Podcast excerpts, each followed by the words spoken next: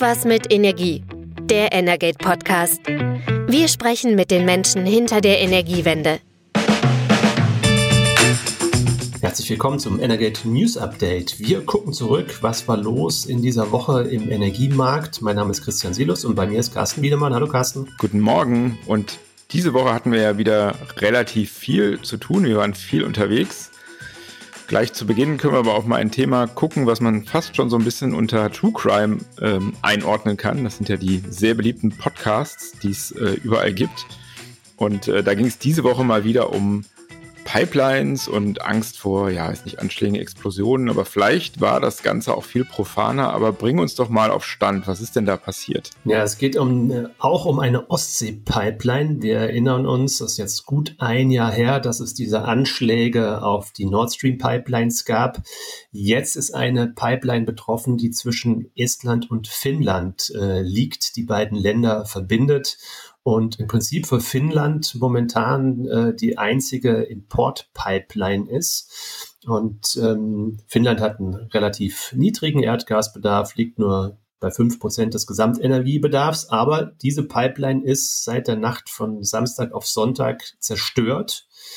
Ähm, und die Ursachensuche läuft. Ja, das ist halt so eine rund 150 Kilometer lange Pipeline, Baltic Connector, seit 2020 in Betrieb.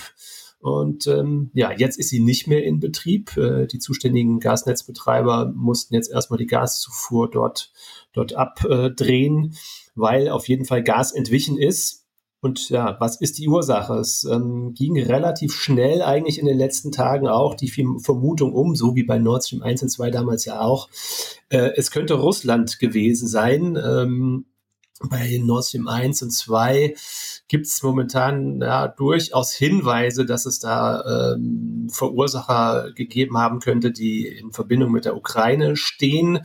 Ähm, jetzt kam aber irgendwie auf, ja, es habe sich an dem, an dem Unfallort oder an dem, an dem Ort, wo jetzt Erdgas ausgetreten ist, bei dieser Baltic, Baltic Pipeline, Baltic Connector, ähm, habe sich auch ein russisches Marineschiff aufgehalten, das damals kurz vor den Anschlägen auf Nord Stream 1 und 2 auch in der Gegend gewesen sein soll. Deshalb, klar, ähm, Finnland ist äh, nach dem, ähm, nach dem Start des Angriffskriegs von Russland auf die Ukraine in die NATO eingetreten. Äh, Russland hat mittlerweile Finnland auch den, den, den Erdgashahn über, über Land abgedreht. Also ähm, Finnland selbst sagt, dass Russland ähm, ähm Finnland mittlerweile als feindliches Land betrachtet. Die Vermutung liegt nahe, aber ähm, erste Videoaufnahmen, so ist jetzt ganz aktuell zu lesen, legen nahe, dass es zumindest keine Explosion war, die irgendwie durch äh, Sprengstoff herbeigeführt worden ist, sondern es gibt jetzt eine Vermutung momentan, dass die Zerstörung dieser Pipeline ähm, durch einen Anker verursacht sein könnte.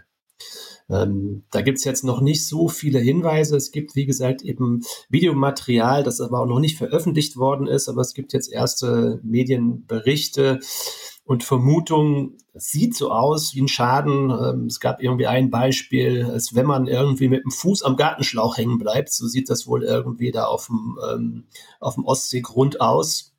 Ähm, werden wir wahrscheinlich in den nächsten Tagen, vielleicht auch schon in den nächsten Stunden noch ein bisschen mehr dazu hören. Fakt ist aber, es ist wieder eine Gaspipeline, eine Erdgasinfrastruktur in der, in der Ostsee zerstört und wir sehen und stellen fest, wie anfällig äh, die, die Infrastruktursysteme im Meer doch tatsächlich sind. Ja, genau. Sollte das wirklich ein Anker sein und dann vielleicht äh, nicht in tatsächlicher Absicht, sondern zufällig das schon ähm, sehr verwunderlich, dass so etwas, was ja nun im Meer vorkommen kann, dass da jemand einen Anker auswirft, dass das dann direkt die Energieinfrastruktur so lahmlegt. Ähm, man hat ja auch gesehen, die ähm, äh, Situation an den Märkten ist dann doch noch hoch nervös, denn die Preise sind natürlich direkt gestiegen, als das äh, bekannt wurde. Diese Pipeline fällt jetzt ja auch erstmal aus. Das dauert Monate, ich glaube bis April, bis die wieder in Betrieb geht. Ähm, Finnland hat noch LNG-Terminals, also für die ist es jetzt nicht so schlimm. Die können sich auch jetzt über andere Wege versorgen mit Erdgas. Ähm, aber ja, es ist halt dann immer wieder so ein Ereignis, was sofort wieder alle wach werden lässt. Gerade bei den Gaspreisen sehen wir sowieso eine hohe Volatilität. Wenn irgendwelche Ereignisse sind, können wir im Laufe des Podcasts auch sowieso nochmal drauf gucken. Mhm. Bleiben wir beim Thema äh, Netze. Du hast ja eingangs gesagt, wir waren relativ viel unterwegs ähm, diese Woche. Es waren viele Veranstaltungen. Man könnte schon fast sagen, es war die Woche der Netze, aber es war auch die Woche der Wärme. Es hat die Deutsche Wärmekonferenz stattgefunden. Da warst du vor Ort. Ähm, was ist da los? Hätte sehr äh, spannend werden können, beziehungsweise das Programm war auch abwechslungsreich, aber interessant war natürlich, dass dann ähm, Wirtschaftsminister Robert Habeck da war und dann eben auf die Branche getroffen ist, die mit den GEG-Plänen, ja, mit dem äh, Heizgesetz, äh, also von diesen Plänen sehr stark betroffen ist. Und der war da eben abends eingeladen und musste sich dann mit den Präsidenten des BDH, also des ähm, Heizindustrieverbandes und auch mit dem Handwerksverbandschef da eben auf eine Bühne stellen. Man hätte erwarten können, dass die den eben ganz schön lang machen dafür, was er gemacht hat. Haben wir ja auch hier schon darüber berichtet. Im kommenden Jahr bricht der Markt ja erstmal ziemlich ein wegen der Unsicherheit nach der GEG-Debatte.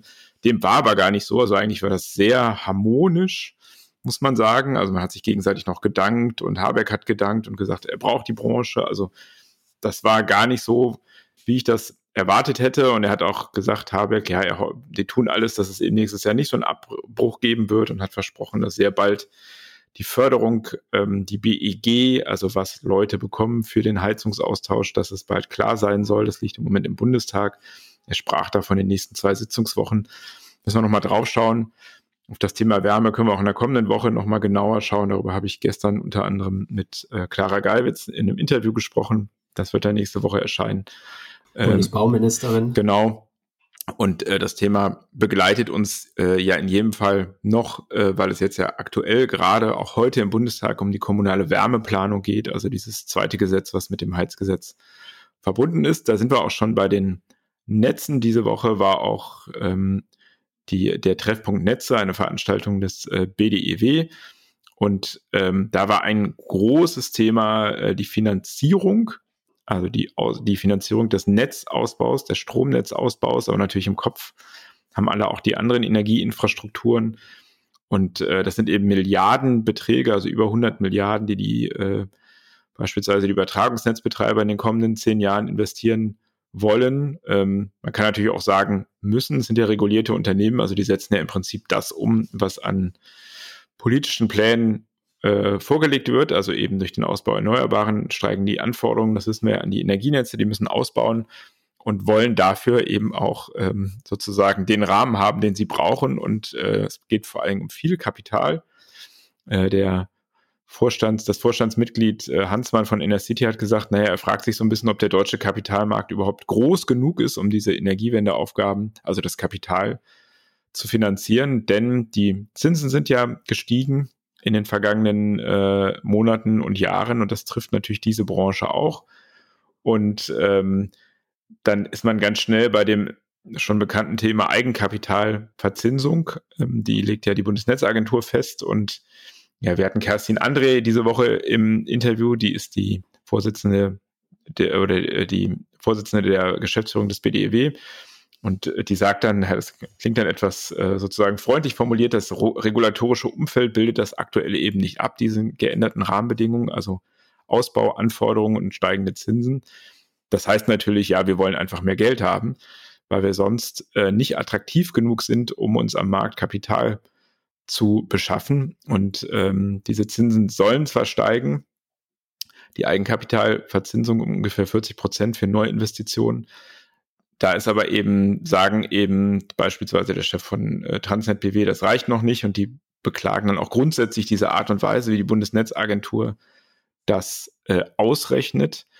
Und die Bundesnetzagentur sagt eben, äh, auch Präsident war ja früher Verbraucherschützer, naja, am Ende muss es ja der Stromkunde bezahlen. Die haben natürlich dann auch noch andere Interessen damit im Blick, jetzt nicht bei der Berechnung dieses Zinssatzes, aber allgemein eben bei der Netzregulierung.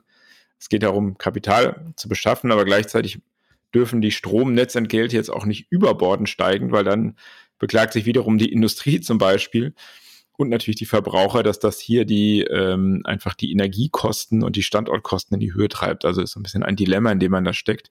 Natürlich, es ist so, die Netzunternehmen müssen ausbauen, weil die Politik das so will.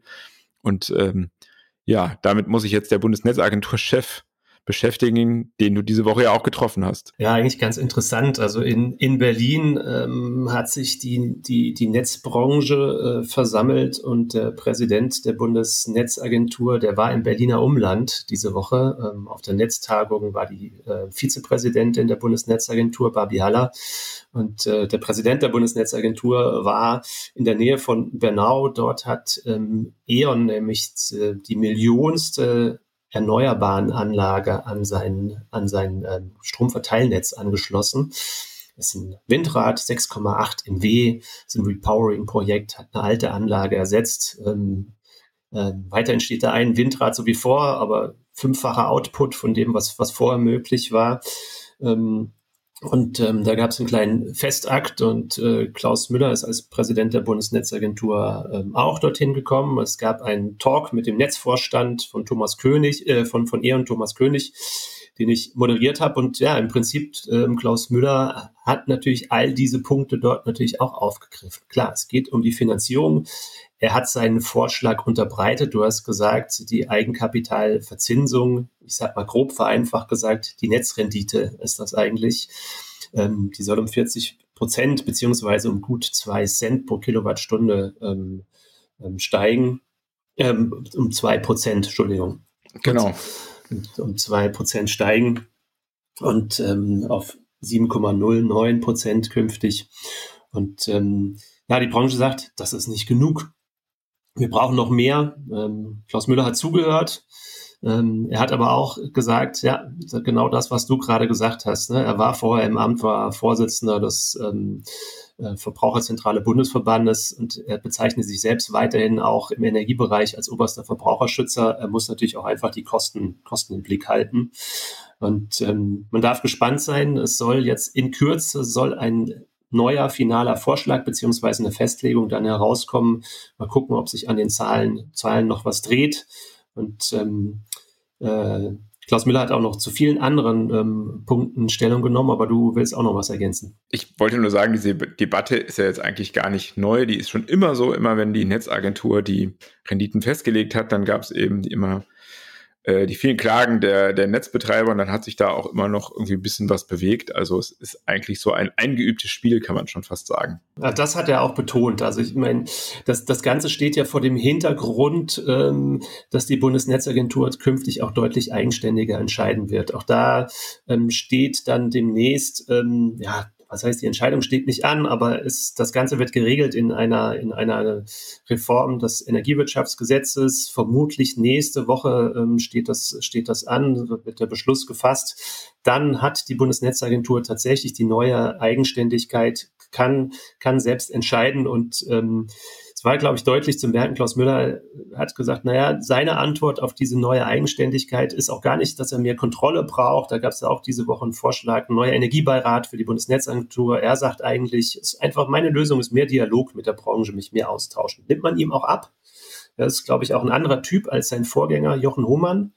Ähm, aber er ist auch sehr selbstbewusst. Und ähm, er sagt auch ganz klar, er muss eben mindestens zwischen diesen beiden Seiten, Verbrauchern und Netzbetreibern, ähm, ähm, ausbalancieren, ähm, hat die Verbraucher natürlich immer im Blick, trifft dann seine Entscheidung. Und ähm, äh, die Bundesnetzagentur hat ja auch angekündigt, auf Basis dieses, dieses Urteils des Europäischen Gerichtshofs im Prinzip die Regulierung komplett neu zu sortieren, neu zu ordnen, zu reformieren und vor allem auch zu vereinfachen. Und das ist natürlich auch ein Wunsch der Branche.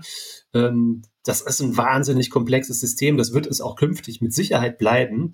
Ähm, aber es geht schon darum, auch dieses, dieses ähm, System insgesamt berechenbarer zu machen. Aber da hat auch Klaus Müller gewarnt, naja, also Vereinfachung ähm, wird dann, ähm, kann nicht einhergehen gleichzeitig mit genauso hoher Einzelfallgerechtigkeit. Also will heißen, wenn wir das ganze System vereinfachen, wird es vielleicht für viele ähm, vorteilhaft sein, aber es kann auch ähm, den Einzelnen treffen, für den das nicht so vorteilhaft ist.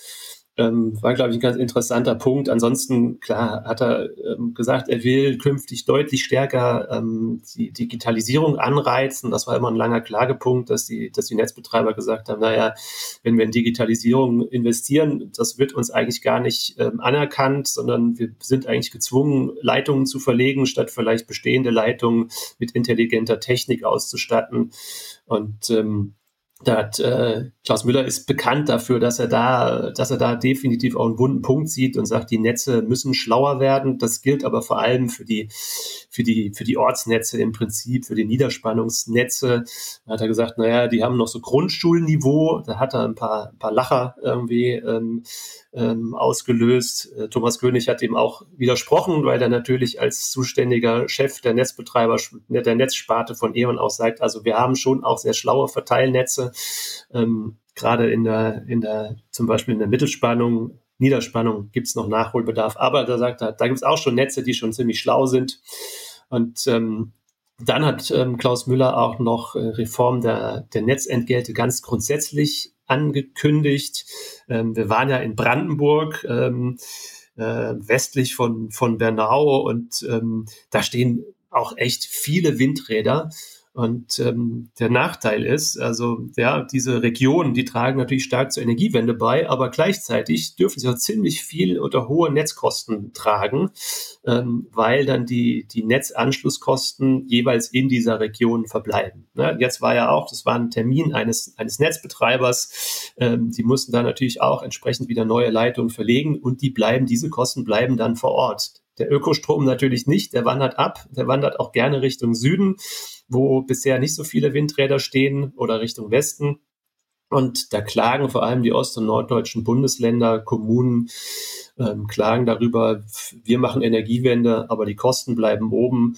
Und da hat Klaus Müller jetzt Vorschlag angekündigt. Er hat auch schon angedeutet, dass im Prinzip die erneuerbaren Quote in bestimmten Netzgebieten dann ähm, auch ähm, mit über die Höhe der Netzentgelte entscheiden soll, beziehungsweise wird es dann ähm, einen Rabatt geben, wenn die Kosten, wenn die Erneuerbaren ähm, dort hohe Anteile haben. Du hast ja schon gesagt, dass Klaus Müller durchaus anders äh, auftritt und auch kommuniziert als sein Vorgänger, also durchaus selbstbewusster. Er, er war ja auch früher mal Minister, also kommt aus einer anderen Position. Ich fand es noch ganz interessant, beim Treffpunkt Netze ging es eben ja auch viel darum, die künftige Rolle der Bundesnetzagentur und gerade dieser, dieser Punkt, den du angesprochen hast mit der Angleichung der, der äh, regionalen Netzentgelte, ähm, da gab es durchaus Kritik. Da hieß es dann, naja, dass der ähm, Chef der Bundesnetzagentur das in so zwei Halbsätze in einem Interview, da war, hatte das nämlich zum ersten Mal gesagt, vor ein paar Wochen in einem Interview mit einem anderen Medium, das so ankündigt, das finden wir schon komisch, das ist so wichtig. Also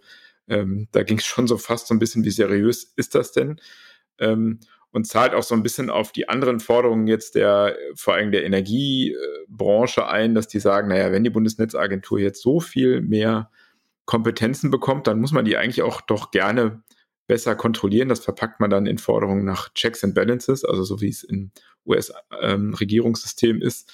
Ähm, aber denen ist das nicht so ganz geheuer. Die wollen schon, dass da auch ähm, gewisse Prüflinien eingezogen werden. Das hat äh, Kerstin André auch im Interview mit uns gesagt. Er hat da so eine Art Energiebeirat für den Beirat, der, den es ja schon gibt, der Bundesnetzagentur vorgeschlagen. Also nochmal eine spezialisierte Unterkammer. Dieser Beirat ist ja besetzt sich aus Bundestagsabgeordneten und äh, Vertretern aus der Landes, aus Landesregierungen. Also die haben schon so eine Art Kontrollfunktion.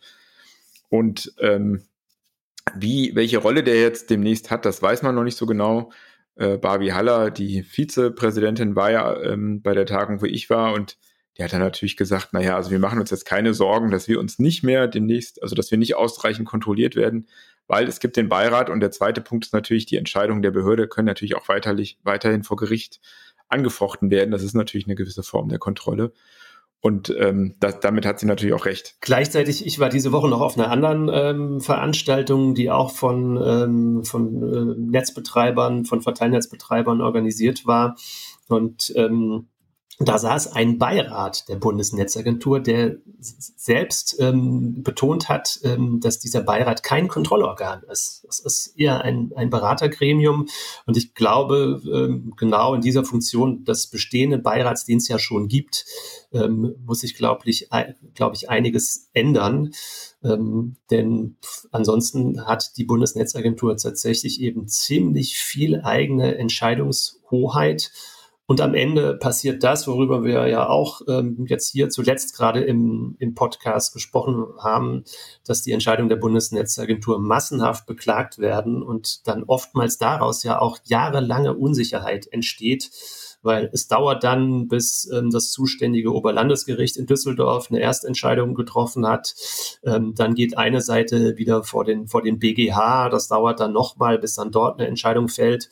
Und gegebenenfalls fällt der, fällt der BGH dann eine Entscheidung ähm, zurück auf Los ja, Bundesnetzagentur, fang noch mal von vorne an und ähm, für die ähm, Netzbetreiber läuft aber die ganze Zeit die Regulierungsperiode und sie wissen eigentlich gar nicht so richtig, mit was sie kalkulieren können und dürfen. Also der wesentliche Punkt, ich meine, grundsätzlich ist ja so, diese Art der Machtfülle, wenn man es so ausdrücken will, der Regulierungsbehörde, die gibt es in anderen ähm, EU-Staaten schon. Also da ist die, kann die unabhängiger agieren. Ich glaube, es kommt im Wesentlichen darauf an, dass man einfach weiter sehr viel äh, kommuniziert und als Behörde transparent ist. Ich glaube, dieses Commitment, das gibt es ja auch.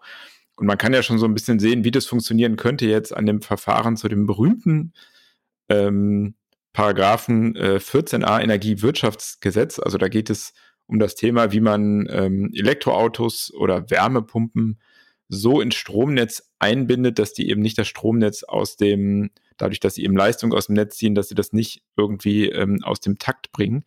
Da gibt es einen jahrelangen Streit drüber, ähm, weil äh, die Automobilbranche immer nicht wollte, dass man irgendwie die, die Wallboxen, die Ladesäulen irgendwie ähm, dimmt, also die Leistung reduziert und dann das Laden länger dauert. Jetzt hat man aber in einem langen Prozess, und da war eben schon vor äh, dem Inkrafttreten des neuen Energiewirtschaftsgesetzes so, dass die Bundesregierung gesagt hat, du Behörde, kümmere dich mal darum. Und diesen Prozess hat sie eben mit den verschiedenen Akteuren im Markt auch angestoßen und jetzt ähm, die letzten Monate durchgeführt. Da soll jetzt sehr zeitnah die Entscheidung vorliegen, äh, mit der dann wohl auch alle leben können. Äh, ich hatte auch dezidiert Frau André auf einem anderen Podium nochmal gefragt, ob auch die Automobilbranche jetzt damit leben kann. Und das ist wohl so. Und das zeigt ja eben, dass es möglich ist, Entscheidungen so zu treffen, dass alle damit leben können, wenn man es eben transparent macht und dass es dann nicht beklagt wird und dass es dadurch dann, das ist ja die Hoffnung, bei allen Dingen schneller geht. Auch da, auch dieses Thema hat Klaus Müller ähm, angesprochen und ähm, durchaus mit einem gewissen Stolz betont, dass sie jetzt einen Vorschlag gefunden haben, äh, für den sie von allen Seiten offenbar gelobt werden. Ich glaube, das gilt nicht zu 100 Prozent. Natürlich in, in kleineren Einzelfragen ähm, wird, wird, wurde noch verhandelt. Ähm, unter anderem zum Beispiel um den Startzeitpunkt, wann, wann geht diese Neuregelung jetzt eigentlich los? Ziel war eigentlich, äh, das schon zum 1. Januar 2024 zu machen. Ich glaube, da ist nochmal drüber gesprochen worden. Und Klaus Müller hat gesagt, in den nächsten Tagen wird der finale Vorschlag ähm, jetzt kommen. Und ähm, bin gespannt, ähm, was sich dann daran nochmal geändert hat. Aber genau das ist das Beispiel, dass man, glaube ich, durch viel Dialog mit den Branchen und dann auch nochmal zu Veränderungsbereitschaft tatsächlich eben zu, zu einem guten Konsens kommen kann. Schweizer Modell im Prinzip. Schweizer Modell, hat aber nichts mit Käse zu tun. Carsten, was haben wir noch für ein Thema? Ein bisschen Käse, können wir dabei bleiben, gab es diese Woche zu lesen beim Thema Preisbremsen und ähm, Mehrwertsteuer auf, auf Gas und Wärme.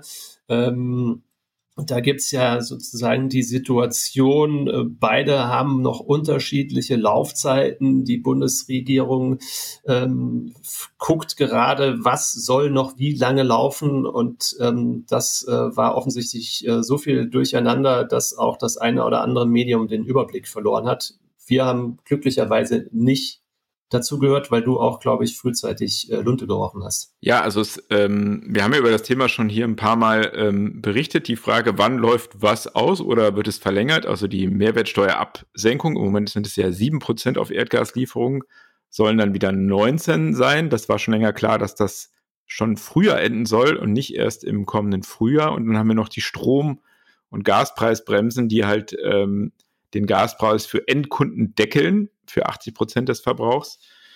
Und am Mittwoch hat das Kabinett nun entschieden, dass die Mehrwertsteuerabsenkung auf Erdgas bereits äh, Ende Dezember, äh, also letztendlich zum neuen Jahr dann auslaufen soll, also eben rund drei Monate früher, als man das mal geplant hatte. Und dann hieß es aber überall, ja, und die Strom- und Gaspreisbremsen, die seien damit auch, ähm, da sei deren Verlängerung beschlossen worden. Das hat mich so ein bisschen stutzig gemacht, weil das an verschiedenen Stellen stand. Das, und ich dachte, das kann doch eigentlich nicht stimmen, weil ich noch zwei Tage vorher im BMWK nachgefragt hatte und da hieß es, naja, das müssen wir mit Brüssel verhandeln und das ist auch so. Der Kollege hat dann nochmal nachgefragt, Carsten Kloth, und hat dann nochmal die Antwort bekommen, nein, wir haben nur die Mehrwertsteuerabsenkung im Kabinett beschlossen. Die soll jetzt definitiv Ende des Jahres auslaufen. Die Strom- und Gaspreisbremsen, da laufen weiter Verhandlungen mit Brüssel. Die sollen sehr bald, also in den nächsten Tagen, abgeschlossen sein. Ähm, da gibt es aber noch keine Entscheidung. Der Wille der Bundesregierung ist aber schon, die eben bis März weiterlaufen zu lassen, was viele auch kritisieren, diesen Ansatz. Also eigentlich haben sich die großen Energieverbände ja dafür ausgesprochen, lasst bitte die Mehrwertsteuerabsenkung äh, auf Gas bis Frühjahr laufen und ähm, erhöht die jetzt nicht mitten in der Heizsaison wieder. Und dann gab es unterschiedliche Ansätze. Der VKU hat gesagt, dann lasst meinetwegen die Preisbremsen auslaufen Ende des Jahres. Der BDW und der VZBV haben gesagt, nee, wir wollen beides äh, im Gleichklang verlängern, weil natürlich auch immer da dran hängt, das hatten wir ja auch schon besprochen, jede Änderung in irgendwelchen Umlagen muss man immer wieder kommunizieren, muss man in die Prozesse einspeisen und ja, je später das kommuniziert wird, äh, desto schwieriger ist das für die Versorger. Aber jetzt ist sozusagen ein Weg gewählt, den eigentlich aus der Energiebranche keiner wollte. Äh, jetzt steigt eben die Mehrwertsteuer ähm, zum Ende des Jahres und es gibt jetzt auch schon Berechnung von Verivox, wenn die Preisbremsen länger laufen sollten, also wenn Brüssel sagt, ähm, das können, kann man so machen, äh, dann ist das so ein Nullsummenspiel. Dann werden zwar Preisbremsen verlängert, aber der Effekt wird direkt wieder dadurch aufgesogen, dass die Mehrwertsteuer auf Gas steigt. Wobei andererseits natürlich auch mittlerweile viele Endkundentarife wieder unter den Preisbremsen liegen. Ähm, bei mir zum Beispiel ist, ist das glücklicherweise der Fall.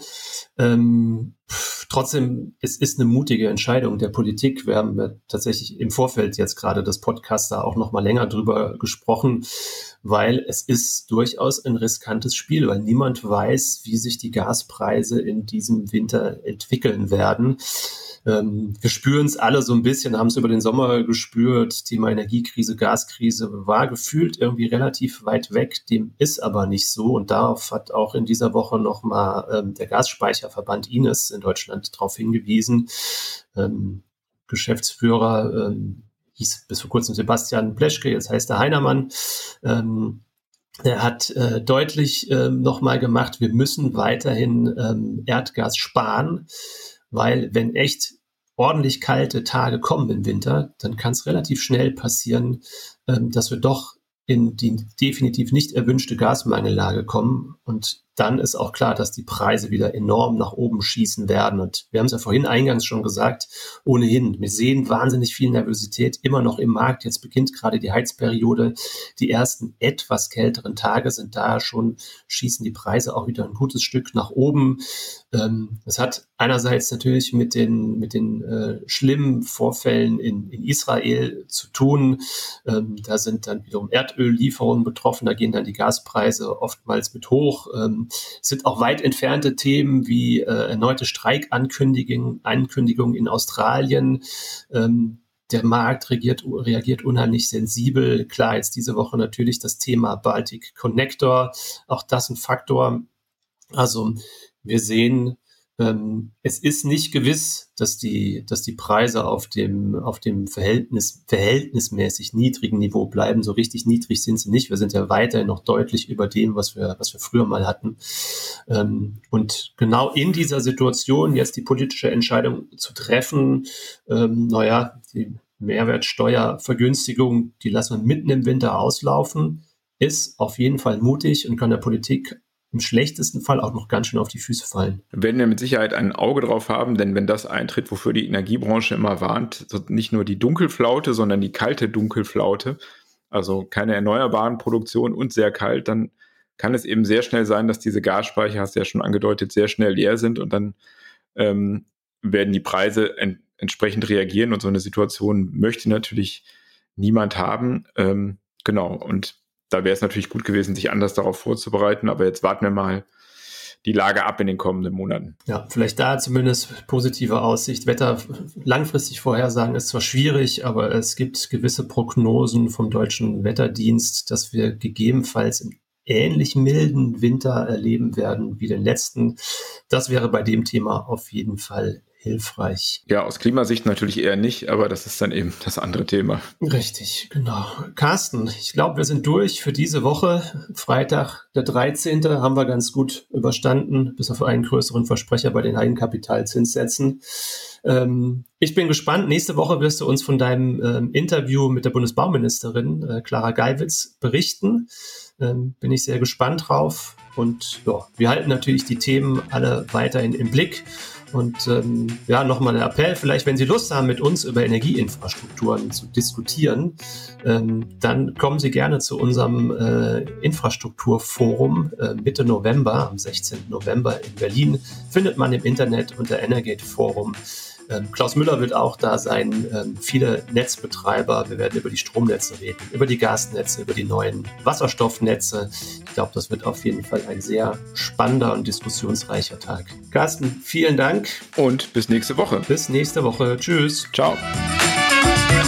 Das war Irgendwas mit Energie, der Energate Podcast. Tägliche Infos zur Energiewende liefern wir auf www.energate-messenger.de.